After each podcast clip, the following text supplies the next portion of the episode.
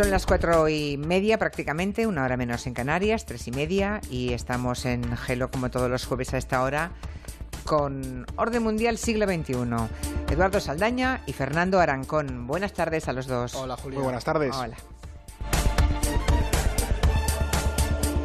Estados Unidos está viviendo una auténtica crisis de salud pública. Parece muy, muy alarmante, pero es lo que están diciendo, no lo decimos nosotros, lo dicen los expertos médicos. ¿De qué hablamos? Pues de, un aumento del consumo de drogas espectacular en, en Estados Unidos que ha hecho saltar allí todas las alarmas. Fíjense, entre el 99 y el 2014, desde justo final del siglo pasado hasta el 2014, las muertes por sobredosis con heroína han aumentado en USA casi un 440%. Así que Eduardo y Fernando hoy nos vienen a hablar de esta situación y de su impacto a nivel global, ¿no? Porque la crisis de Estados Unidos traspasa fronteras y como veremos, pues también empieza a preocupar en algunos gobiernos europeos. De hecho, creo que estos días hay una reunión en Viena y bueno, ya les avanzo a, los oyentes que el próximo, creo que es el martes o miércoles, tendremos aquí al delegado del Plan Nacional uh, contra las Drogas de España. Quiero decir que bueno, hay reuniones periódicas y, y, están vigilantes de lo que también está ocurriendo en nuestro país. Bueno, ¿qué ocurre? ¿Qué está pasando en Estados Unidos, Fernando y, y Eduardo? Pues aquí hay que tener en cuenta que hay una, lo llaman epidemia de opiáceos y sobre todo relacionados con la heroína. Se ha juntado eh, lo que viene siendo un movimiento de consumo de medicamentos relacionados con el opio, especialmente para calmantes, eh, tratamientos contra el cáncer, con un aumento brutal en el consumo de heroína. Tal es el impacto que está teniendo esta crisis que en el año 2016 se calcula que en Estados Unidos murieron por sobredosis o por muertes relacionadas con la heroína 60.000 personas. 60.000. 60.000 personas, que fue prácticamente el mismo número de estadounidenses que murieron durante la guerra de Vietnam. E Irak juntas. Claro. Es que es muy curioso. Estados Unidos ha tenido un 60, Vietnam. Bueno, me acabo de quedar absolutamente Sí, sí, sí. perpleja. Es que, de hecho, aquí siempre decimos una cosa, Julia. Los oyentes siempre, o sea, recordarán las manifestaciones contra la guerra de Irak, contra la guerra de Vietnam, que había cada año o cada vez que estaba.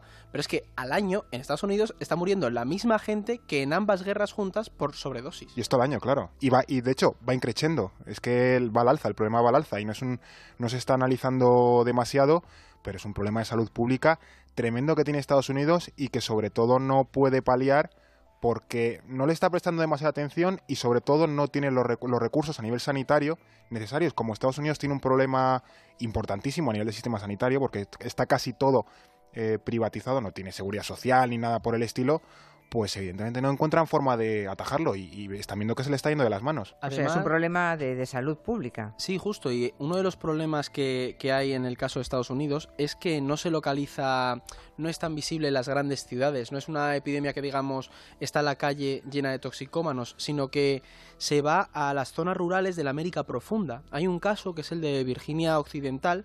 En Virginia Occidental, para que los oyentes se hagan una idea, 150 de cada mil niños... Más del 10%. Sí, nacen adictos a, a los opiáceos. Porque el consumo está, es, es tal que, que, claro, las madres pues tienen, tienen a los hijos y ya esa población, ya esos, esos niños están desarrollando una, una adicción a estas drogas. Y sobre todo no pensemos en la heroína en los términos a lo mejor de los 80 y 90, claro. sino pensemos más bien en, en opiáceos, en, un, en una baraja más, más amplia de lo que viene siendo esa droga y que sobre todo viene por, por, consumo de medicamentos, porque bueno, se ha llegado a, a, un extremo alto. Luego seguimos, ¿eh? pero el otro día me, me contaba una, una, persona de este equipo de redacción que, bueno, pues venían viajando en el metro y de pronto un chico tuvo un ataque de ansiedad, ¿no? Y, bueno, pues el chico empezó a advertir a, todos los pasajeros que iban en aquel vagón del metro la típica situación de un ataque de ansiedad, ¿no? De hiperventilación y eh, nerviosismo y el chico empezó, que me ayuden, que me ayuden, um, alguien tiene alguna pastilla y, y me decía esta persona de nuestra redacción que de pronto, pero no sé, si en el metro iban 30 personas, pues que 25 llevaban pastillas para, los, para, para ese tipo de situaciones, ¿no? Iban todos cargados de, de, de, todo tipo de medicamentos para hacer frente a crisis de ansiedad y demás.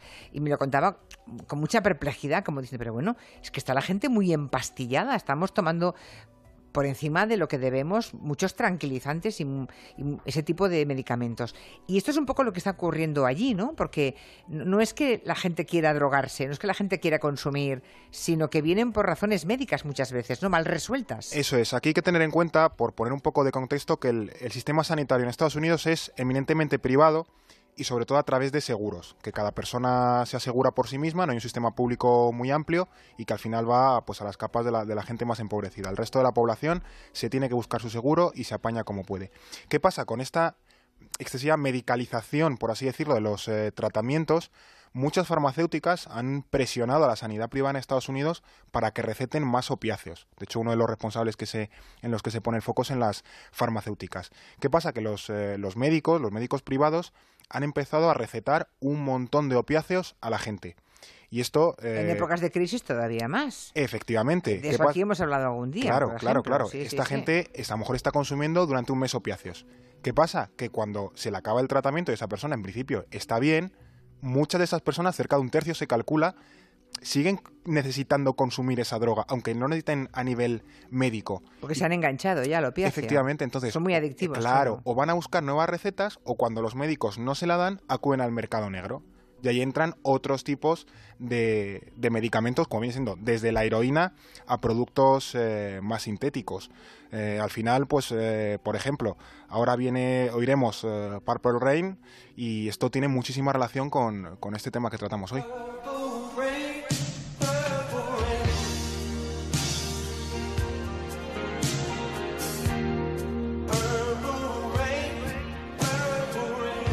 ¿Cuál es la vinculación con el tema, esta maravillosa canción de, Prince? De hecho, esta canción, bueno, aparte de, ser una obra maestra de Prince, que también nos, ha, gustado traer aquí, Prince, eh, como los oyentes sabrán, falleció hace dos años ya va a hacer, por una sobredosis de fentanilo. El fentanilo es el opiáceo que más se receta y más se consume en Estados Unidos y es 50 veces más fuerte que la heroína.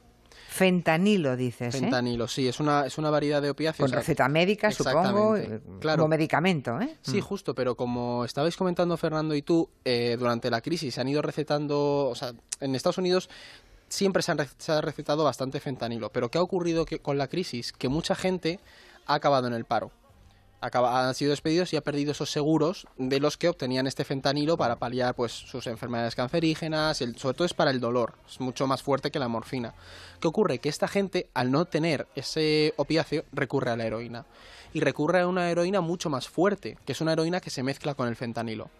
¿Qué ocurre? Que el consumo va creciendo, va creciendo y al final pues tenemos sobredosis como las que se están Al final si es 50 veces más fuerte, es que es una barbaridad. La, heroína es una droga fortísima y esto es 50 veces más fuerte que esa heroína. Y este es una de las variantes, pero luego tenemos el carfentanilo, el ocfentanilo y el acrifentanilo, que son, o sea, son opiáceos. yo realmente, ah, leyendo sobre esto, he ido preguntando a gente que tengo en el mundo de la medicina y te dicen que en España está muy regulado, pero que son medicamentos fortísimos. Porque desde luego aquí en España nadie puede ir a comprarse uno de estos medicamentos a una farmacia sin receta, ¿eh? eso desde luego. Eh, vamos, ni un, ni un antibiótico, ¿eh? es que yo creo que por primera vez desde hace mm, décadas en España ahora sí que el tema antibióticos incluso se está tomando muy en serio, ¿no? Claro. Lo digo porque yo necesité uno por una crisis en una en, una muela cuando estuve en Madrid hace un mes, un fin de semana y vamos que, que no no que sin receta no nadie te vende una caja de antibióticos. ¿eh? No, no, no, y además el fentanilo... De ninguna forma, ni antibiótico. Imagínate el fentanilo o un opiáceo, ¿no? Tú ten en cuenta que en Estados Unidos, si un, si un médico no te receta ese fentanilo o la heroína que tú necesites, simplemente tienes que ir a otro médico que sí lo haga. Esa es la solución y, es, así de fácil. Mientras pagues la receta, ¿no? Mientras le pagues al médico. Aquí, claro, aquí es imposible saltarse el sistema porque es como un bloque monolítico. Pero en Estados Unidos vas a otro médico y te lo receta. Chimpún, ahí Además, una de las cosas que es muy interesante de esta crisis que vive Estados Unidos es que se está dando sobre todo en población blanca. ¿Por qué? Porque es la que tradicionalmente ha tenido acceso a este tipo de medicamentos. Mm.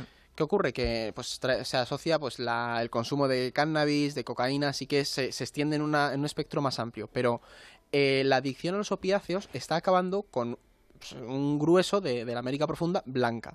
Mm. es un problema que, de hecho, Trump, una de las cosas que yo leía en estos días, era que está preocupado porque está perdiendo votantes. Porque esto está afectando a un nicho electoral muy concreto. Los oyentes se están preguntando de dónde viene esta droga, ¿no? Esta esta heroína más fuerte con este fentanilo, ¿de dónde viene? Es evidente que de algún lado tiene que venir, ¿no? Se produce. ¿Cuál es el origen?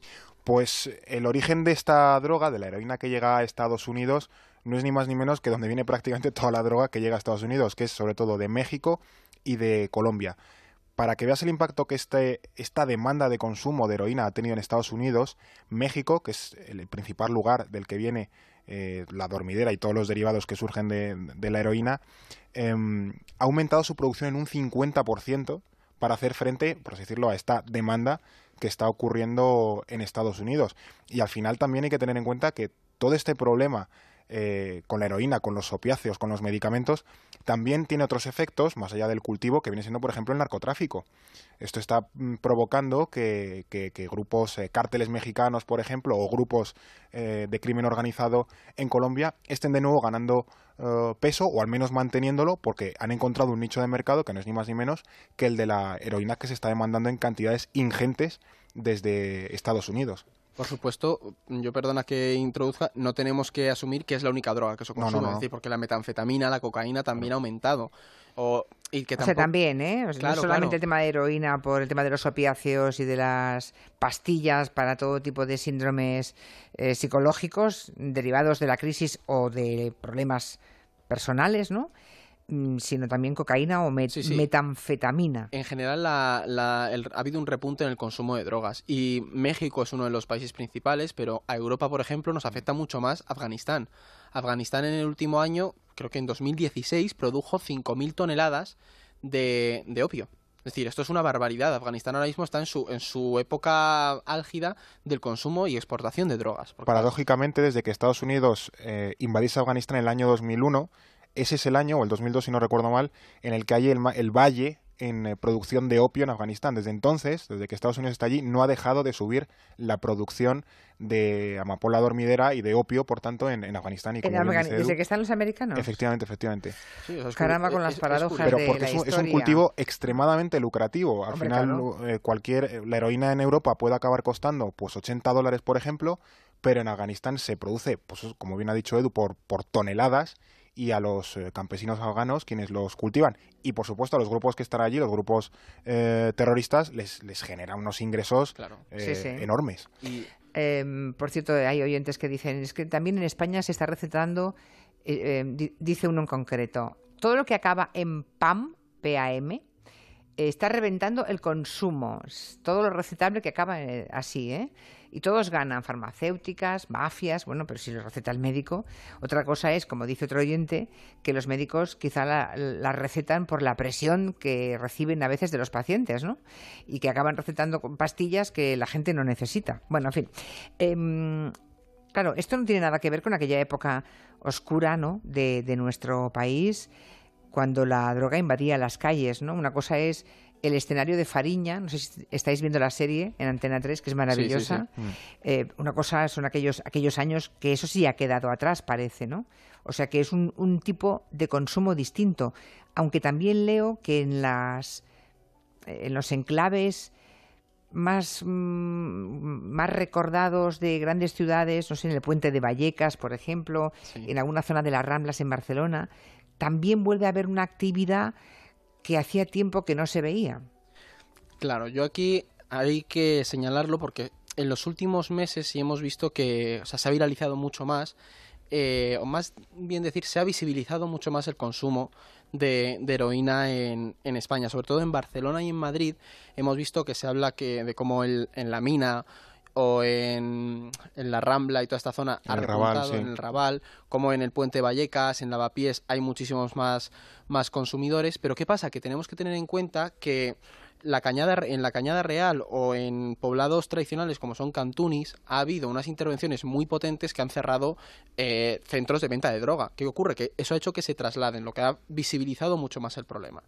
Pero como tal, sí que cuando uno ve los datos no hay un repunte del consumo. Sí que es cierto que hay una heroína mucho más potente, porque sí que se han empezado a ver eh, heroínas mezcladas con fentanilo, que eso es, eso es realmente lo peligroso. Claro. Porque el, el, el heroinómano está acostumbrado a un tipo de consumo muy concreto, pero en cuanto se mete esta micra de, de heroína mezclada con fentanilo, eso le, le pega un un chute que digamos, es, un viaje muchísimo más potente que al que están acostumbrados en, en, estos casos. Por eso sí que es cierto que ha habido más casos de sobredosis en España, pero no es que haya un consumo mayor. También hay que tener en cuenta que el, consumo de drogas se ha modificado, tanto por perfiles generacionales como por los, los tipos de droga, y sobre todo en esta percepción de, de, lo que viene siendo el, problema de la drogadicción también puede, eh, puede venir de que se ha olvidado un poco esa época eh, tan dura de los años 80 y, 90 que las nuevas generaciones a lo mejor no tienen los tan en mente. Claro. ya no recuerdan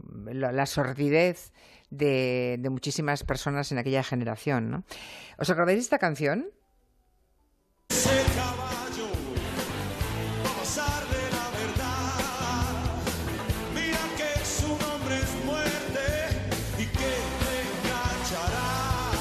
Es Miguel Ríos, ¿eh? era el caballo llamado Muerte, una canción, una grabación de un directo suyo.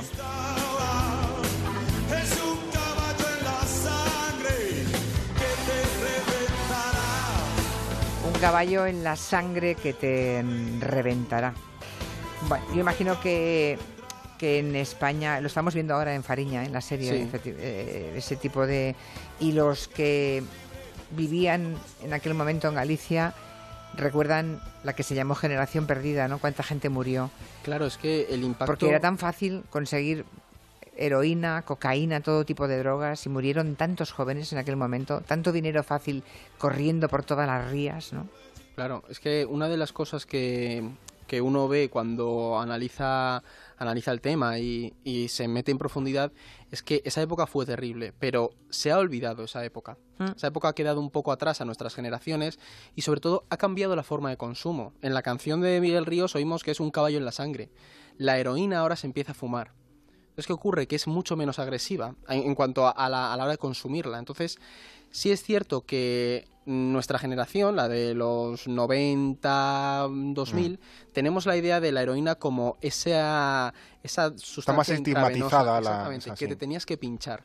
Pero ¿qué ocurre? Que tú ahora, al fumarte la heroína, asocias esa idea a que el impacto es menor, no pasa nada. es, muchísimo más fácil consumirla y se visibiliza menos, porque es más, es más complicado ver si una persona ha fumado heroína o tiene un pin a, que tenga un pinchazo en el brazo o donde sea. Claro, claro, claro, claro. De hecho, aquí en España, eh, aunque no es el caso de la heroína, pero en el caso de la, de la cocaína, es de los per cápita de los países del mundo en el que más se consume. Es decir, que España todavía tiene un problema, por ejemplo, con el tema de drogas en la cocaína. Y como bien tú decías, por Galicia, es que ha entrado y sigue entrando droga, pero es de las mayores puertas de entrada de droga a Europa, de toda la que viene de, América Latina. Y una cosa interesante es que en Barcelona hay un repunte, sobre todo porque Barcelona es uno de los principales puertos de entrada de, heroína en, España. El año pasado hubo una...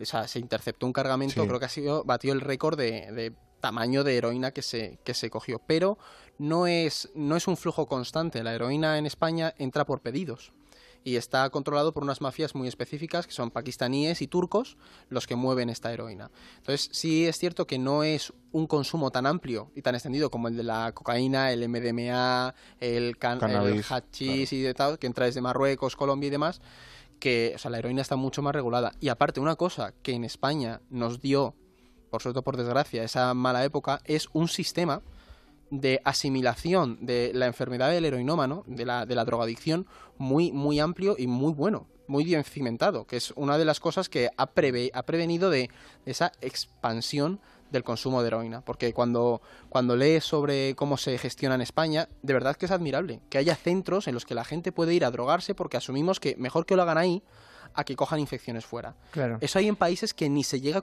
a concebir.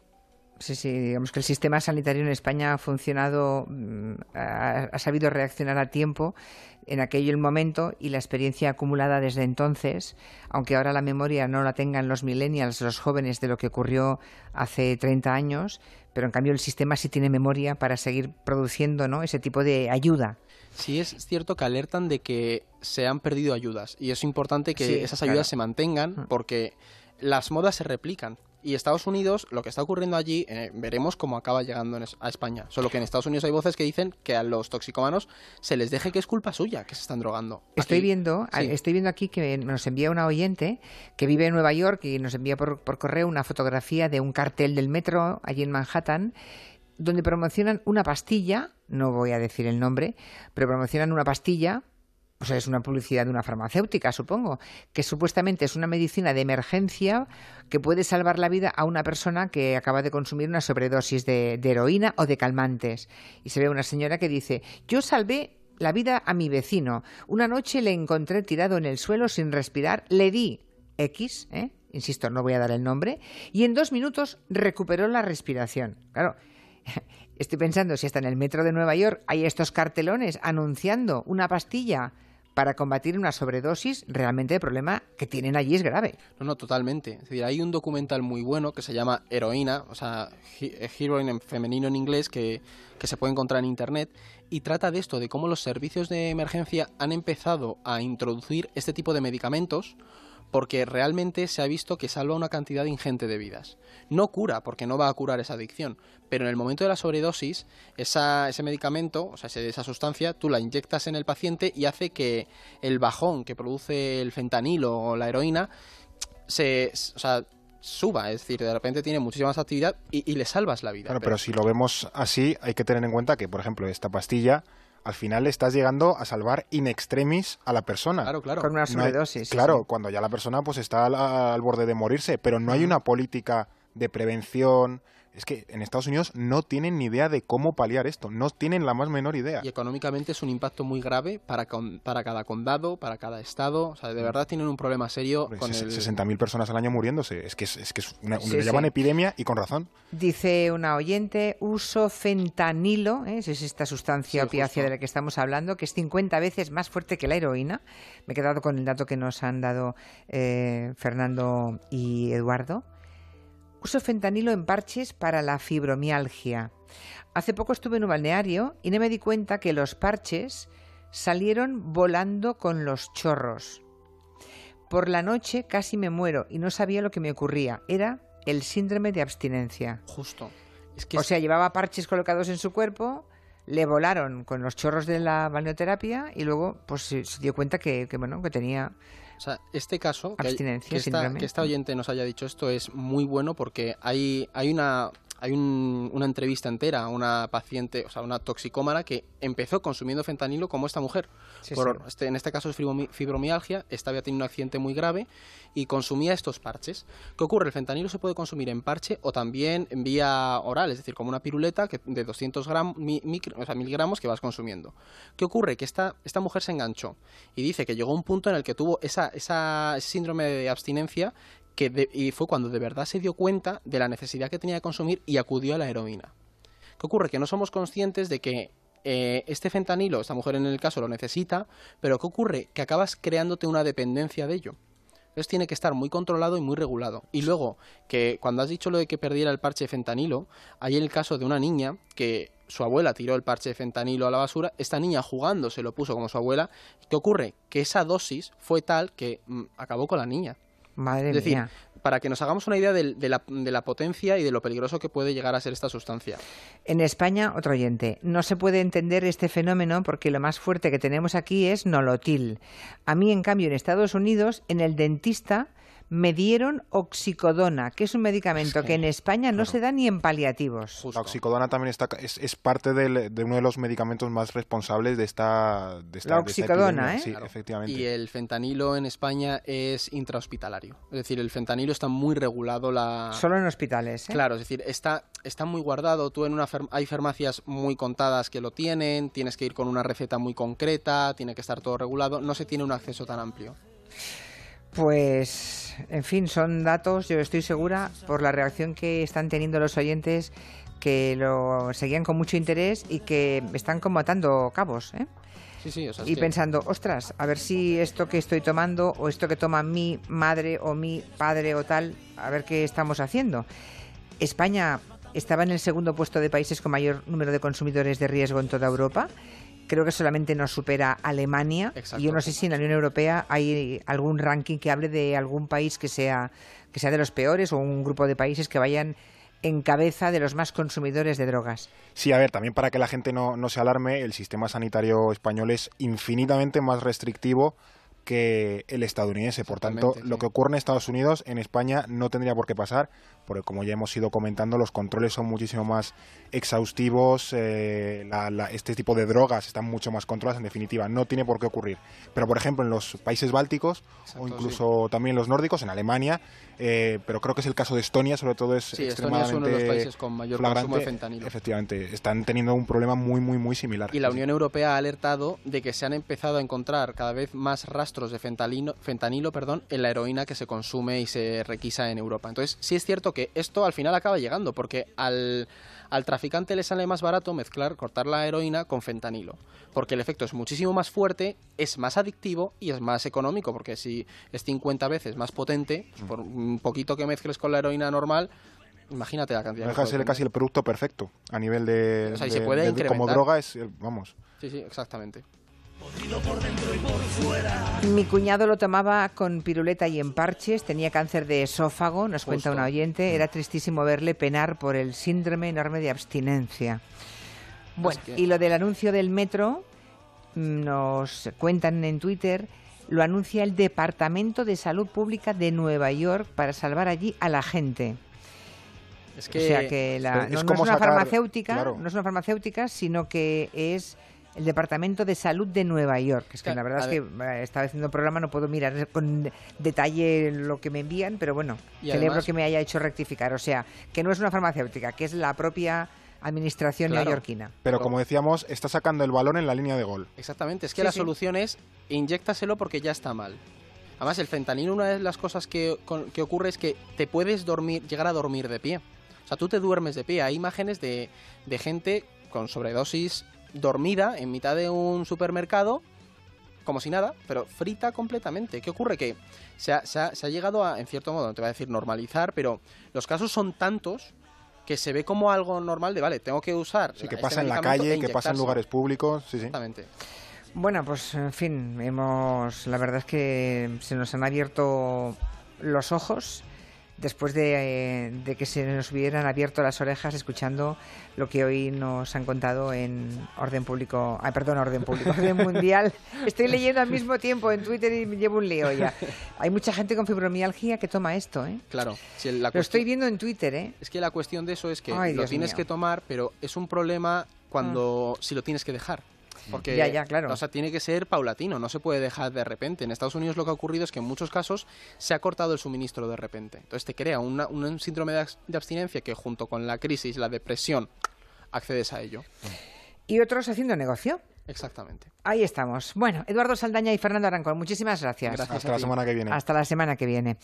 Son casi las 5 de la tarde, las 4 en Canarias. Vamos a hablar de, ahorro, de ahorro para la jubilación.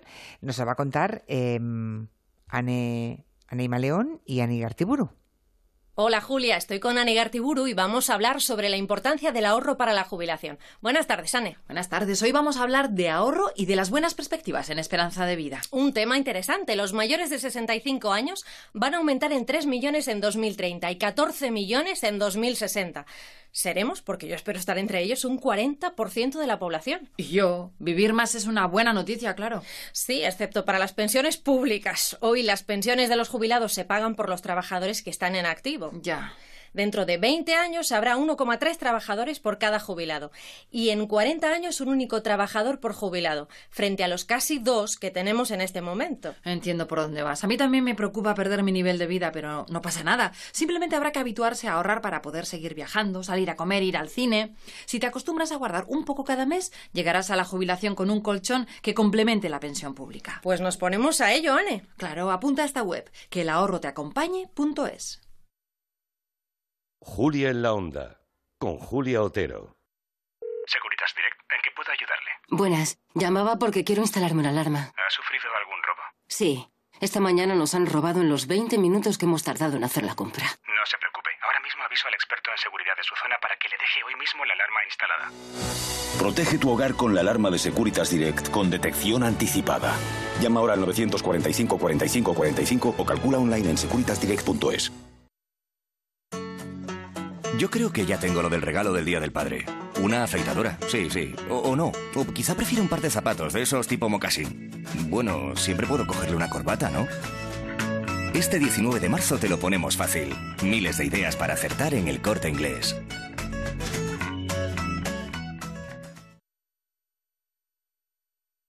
Todos los fines de semana busco contar la realidad en positivo. Tan positivo como ponerse en manos de alquiler seguro. Los del día 5, los del candado. Morosidad cero.